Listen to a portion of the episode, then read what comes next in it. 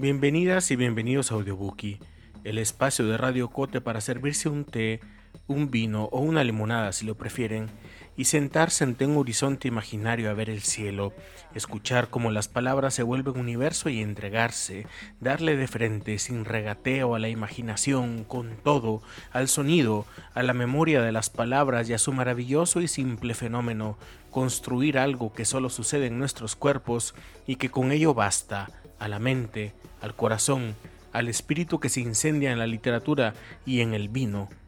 Bueno, en el té y en la limonada también.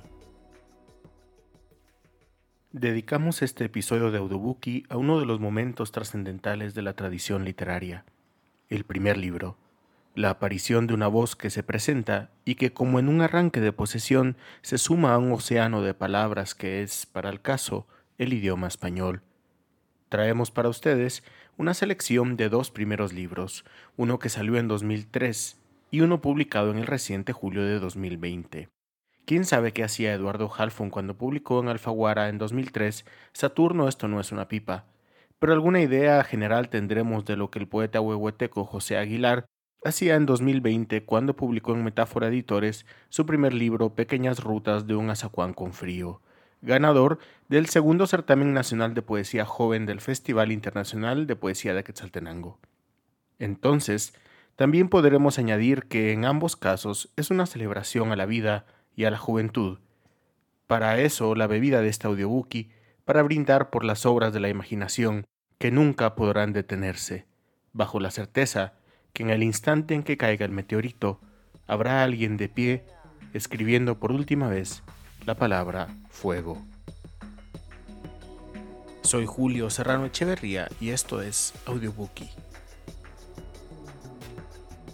Eduardo Halfon es un narrador sin sosiego. Escribe su propio cosmos literario que se parece tanto a este caos cotidiano del siglo XXI. Un narrador de un tiempo extraño, de una historia extraña, de una persistencia por la palabra que le han ganado un lugar de alto valor en el espacio más preciado que un autor puede estar, la mesa de noche de sus lectores. De ahí que haya sido traducido a una generosa cantidad de idiomas y sea, sin duda, uno de los escritores guatemaltecos más conocidos del presente. Elegimos para ustedes un fragmento de su libro Pan y Cerveza, publicado por Sofos hace no mucho, pero publicado por primera vez en 2003 bajo el título Esto no es una pipa, una historia imaginada de nada más y nada menos que Carlos Valentí, contada en estos fragmentos por nada más y nada menos que Carlos Mérida y Rafael Yelagunter literarios. Así, sin más. Retrato de Carlos Mérida. Yo no lo maté. Así les dije esposado, en grilletes, hambriento, a los gendarmes. Pasé tres noches en la cárcel mientras ellos hacían sus averiguaciones. Me llamo Carlos Mérida, dije en un mal francés. Tengo 21 años. Soy guatemalteco, una mezcla de español e indígena. Soy músico pero más pintor. ¿Qué hace usted en Francia? me gritaron. Venimos juntos, él y yo, hace cinco meses, el 5 de junio de 1912 en un barco carguero llamado Odenwald. Pagamos 100 dólares cada uno. Está bien, me interrumpió uno de los dos, el más corpulento. ¿Pero qué hace aquí? Aquí, en París, dijo, señalando el suelo con su dedo. Ah, estoy estudiando pintura, respondí, en la escuela expresionista de Kees van Dongen. ¿Quién? Van Dongen. Disculpen, ¿no me podrían traer un poco de agua? supliqué, la garganta ya seca. Pero las bestias esas no me contestaron. Porque los que interrogan, aunque sean franceses, siempre son bestias. ¿Eran amigos entonces? Sí. ¿Desde Guatemala? Sí, muy amigos. Pintábamos juntos, y además fue él quien me convenció que viajara hasta acá. ¿Cuándo descubrió usted el cadáver? gritó uno. Hace tres días, contesté, aunque ellos ya lo sabían. ¿Cómo sucedió? Yo estaba pintando en la escuela y me extrañé al no verlo frente a su caballete. Van Dongen, también extrañado, supongo, me preguntó, ¿Y tu amigo, Mérida? No sé, aquí estaba hace una hora, terminando el carboncillo de su tétrico San Jerónimo.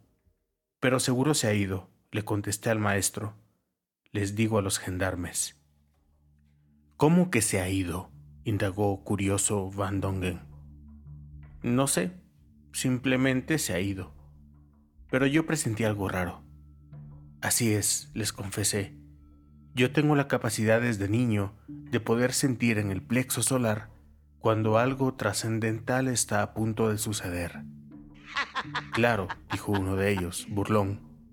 Entonces reanudé. Salí corriendo de la escuela, acompañado por el asistente de Van Dongen, directo hacia el estudio que compartíamos en, como ustedes muy bien saben, dije sarcástico, la Rue de Fosse, Saint Bernard número 32. ¿Vivían juntos entonces? Sí, señor. Se voltearon a ver. No, no, nada de eso, me apresuré a explicar. Solo compartíamos la vivienda. ¿Y qué encontró usted cuando llegó? dijo uno, apuntando todo lo que yo respondía en una libreta. Ya les dije. Dígalo de nuevo, replicó el más corpulento, escupiéndome sin querer en el rostro. Llegué y abrí la puerta, el asistente de Van Dongen atrás de mí. Yo dormía en la parte superior, en el entrepiso, y él en la parte inferior, en algo parecido a un cubículo, pero un poco más pequeño. Siga. Seguí. Su sombrero de fieltro estaba sobre el caballete, así, colgado en una esquina, como solía dejarlo siempre que regresábamos de la calle. Olía raro, recuerdo, les expliqué. ¿A qué? No sé. Raro. Creo que a pólvora, pero no estoy seguro. Siga. Suspiré y luego seguí. Se acentuó esa sensación que les había mencionado, la del plexo solar, y me puse nervioso. La cortina de su cubículo estaba cerrada y la corrí de un solo jalón, y ya ahí estaba tirado. ¿Cómo? Pues de la misma manera que ustedes lo vieron, respondí enojado. ¿Cómo? me volvieron a preguntar. De nuevo suspiré. Mi mejor amigo estaba muerto y yo, en un mal francés, sucio y hambriento. Tenía que defenderme de la acusación de haberlo asesinado. ¿Cómo? Dígalo, gritaron casi al unísono. Acostado sobre su litera, de espaldas, las mangas de su camisa blanca arremangadas, la pierna izquierda contorsionada torpemente hacia la ventana, la boca abierta, la mirada serena y dos redondas manchas rojas sobre el corazón. ¿Y qué más? Su mano derecha, balbuceé. Todavía prensaba el revólver. ¿Entonces tenían ustedes un revólver? No, señor, dije, brincando. Era la primera vez que yo lo veía. Seguro que él recién lo había comprado. ¿Desea agregar algo más, Mérida? No, nada más, respondí. Estaba a punto de levantarme cuando de pronto uno de ellos me agarró, brusco, del brazo. Una última pregunta, dijo. Usted, Mérida, ¿por qué cree que se suicidó su amigo? Me quedé callado. Y hoy, tantos años después, también me quedo callado. Aún no lo sé. No hubo ninguna señal, ningún aviso previo.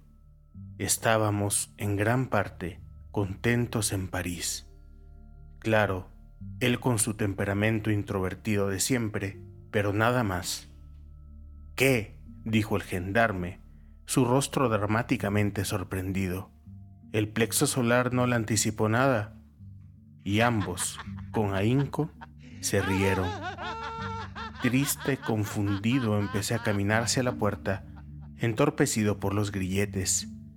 Dígame una cosa, Mérida, su amigo, por lo menos era un buen pintor. Y hoy, tantos años más tarde, mi respuesta mantiene aún toda su validez. Carlos Valenti, contesté, es el más grande pintor de Guatemala.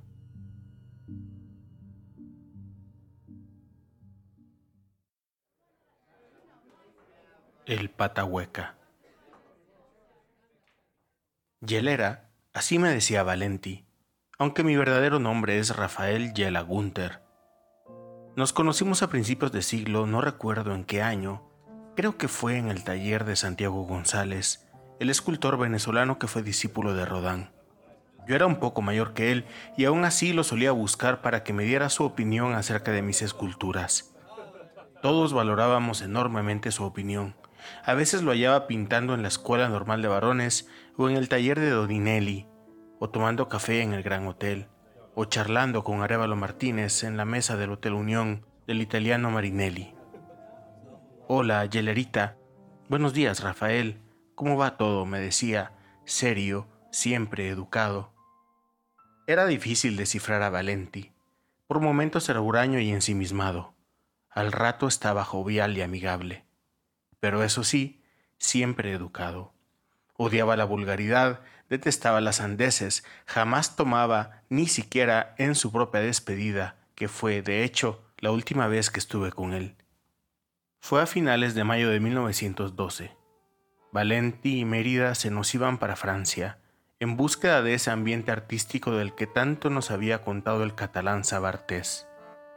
Decidimos acompañarlo hasta Puerto Barrios, para celebrar su marcha hacia la ciudad de las luces. La noche antes de su partida, en una cantina llamada Patahueca, recuerdo que su hermana, Blanca de Gerlach, no paraba de abrazarlo. Adiós, bebé, así le decía, bebé, como también le había dicho su madre.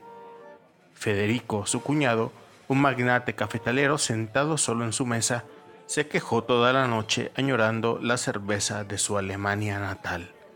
Recuerdo que Emilio, el hermano mayor de Carlos, y el que en realidad lo empujó hacia las artes plásticas, no pudo estar debido al trabajo.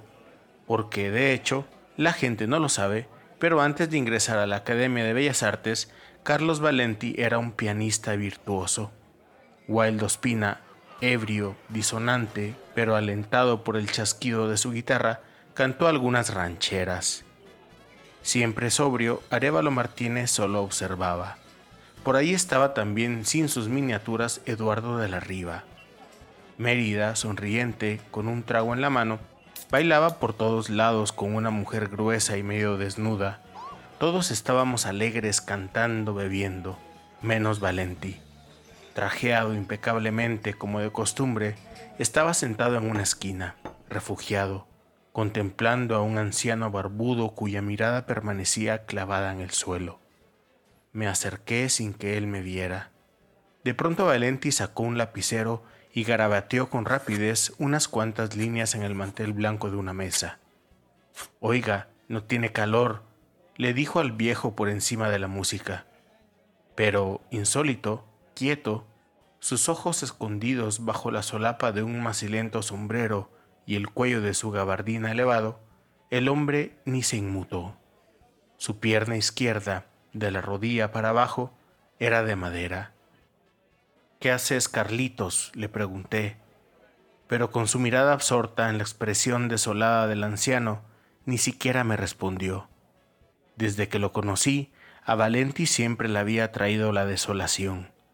Inmóvil con su lapicero en el aire, parecía estar conversando con el viejo de ojos ocultos y barba castaña, gruesa, tupida, había olvidado la escena jocosa de vinos y gritos y bailes que, estentoria, continuábamos en su honor. Al rato, ya aburrido, lo dejé solo y regresé al Gaudeamus, que duró el resto de la noche adentro y afuera del Patahueca.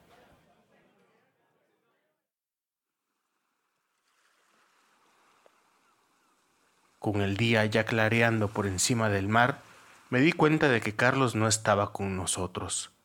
Lo encontré adentro de la cantina, profundamente dormido sobre la misma mesa, sus manos manchadas de verde, grises y ocres. Vamos, hombre, que te deja el barco, le dije, despertándolo. En eso descubrí a su lado un lienzo recién hecho, aún emitiendo un fuerte aroma aceitoso. Valenti, su melena revuelta, sus ojos hinchados, se incorporó con parsimonia. El desconocido ya se había marchado. abriendo su estuche de cuero en el que antes guardó tijeras y tintes, el único recuerdo que había conservado de la peluquería Valenti de su padre. Carlos comenzó a meter los pinceles y tubos de óleo. Yo, atónito, no podía soltar el lienzo. Reconocí de inmediato el talento de sus pincelazos que ya tantas veces había visto, su naturalidad, su visión, su maestría en poder hallar y transmitir un sentimiento oscuro que pasaba completamente desapercibido por los demás. ¿No lo vas a firmar, Carlitos? le pregunté sin verlo, y ya de pie, lacónico, misterioso, Valenti me respondió lo mismo de siempre. Yo nunca los firmo.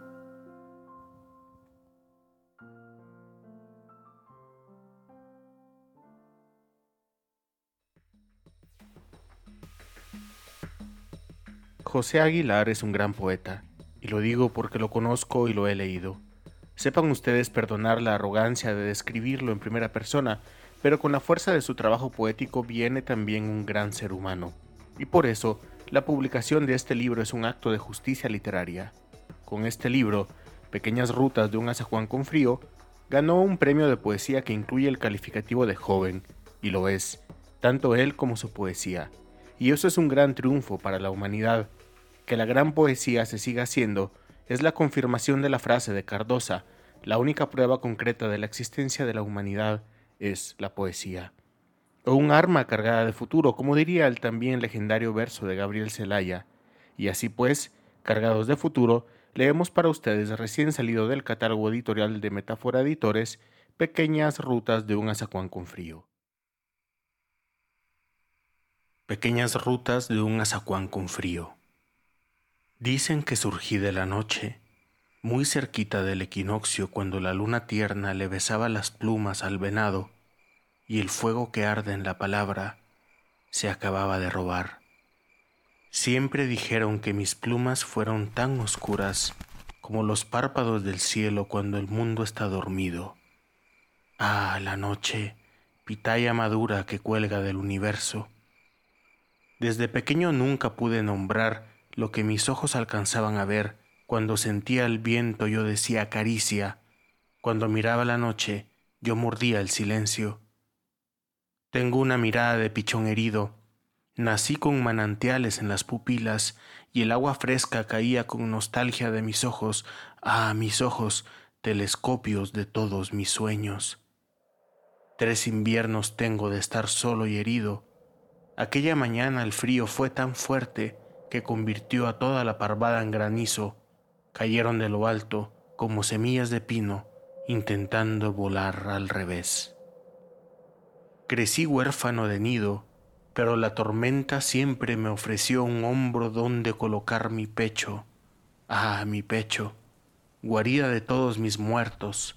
Hablando de eso, tengo una llaga rasgando mi costado. Muchos dicen que los pájaros no conocemos de fronteras, pero la herida fue causada en el exilio. El cerro con sus manos de lodo aprieta un manojo de agua tibia para formar los hilitos de aguacero que se deslizan por la tierra. Parecen serpientes azules temblando de frío. En primavera todo parece más vivo, aunque claro, nadie les pregunta a las flores si quieren ser semilla, seguramente muchas no quieren ni florecer. Ahora que el sol camina sin sandalias por los sitios, me gusta mucho bañarme en las mañanas. A veces cuando no tengo mucho miedo, bajo a la orilla del río y destripo las gotas de sereno en mi pico. Ah, mi pico, sol de todas mis tardes. Cuando estoy feliz, siento que tengo las alas hechas de flores y revoloteo fuerte como queriendo pintar todo a mi paso las naranjas juguetean con los girasoles, las fresas les pintan la barriga a las rosas, la espuma se trepa en las azucenas, aunque las azucenas me ponen un poco triste, siempre me recuerdan a la abuela. Las flores son mariposas que no curaron de susto y se quedaron quietas para siempre.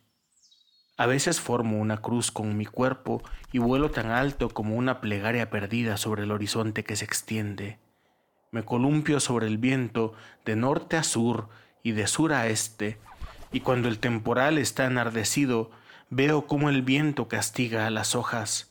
Cada vez que veo las hojas aferrándose a la vida, me recuerdo de mi madre, siempre me decía que llorara de vez en cuando, porque hasta la hoja más fuerte se cae del árbol. Ah, las hojas. A veces siento envidia de las hojas secas, ellas nunca mueren solas.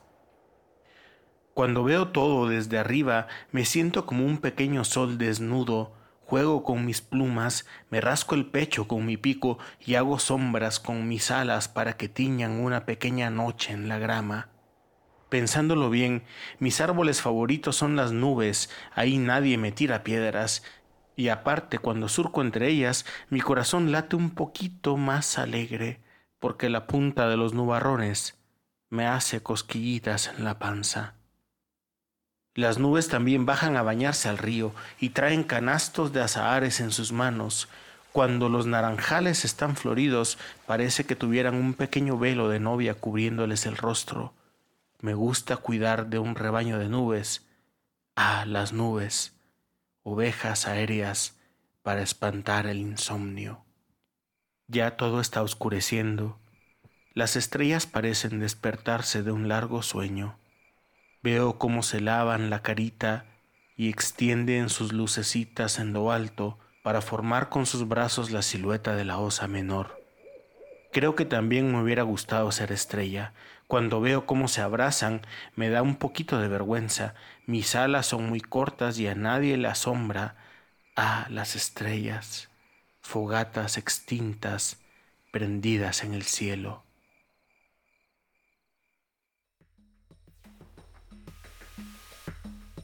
Gracias por escuchar esta edición de Audiobookie con las palabras de Eduardo Halfon en Pan y Cerveza, publicado por Sofos, y la poesía de José Aguilar en Pequeñas Rutas de un Azacuán con Frío, publicado por Metáfora Editores. Esperamos encontrarnos nuevamente en este espacio con un vino, un té o una limonada.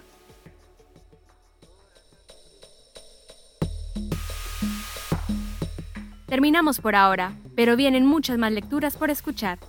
Audiobookie es producido en Guatemala por el equipo de Agencia Ocote, con el apoyo de Seattle International Foundation y el aporte de fondos operativos de Servicios Ocote, Foundation for a Just Society, el Fondo Centroamericano de Mujeres FCAM y Oak Foundation.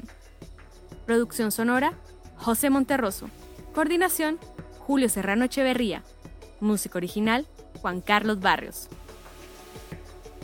No olvides seguirnos en las redes sociales. Somos Agencia Ocote y experimenta nuestra página web www.agenciaocote.com para otras historias en otros formatos.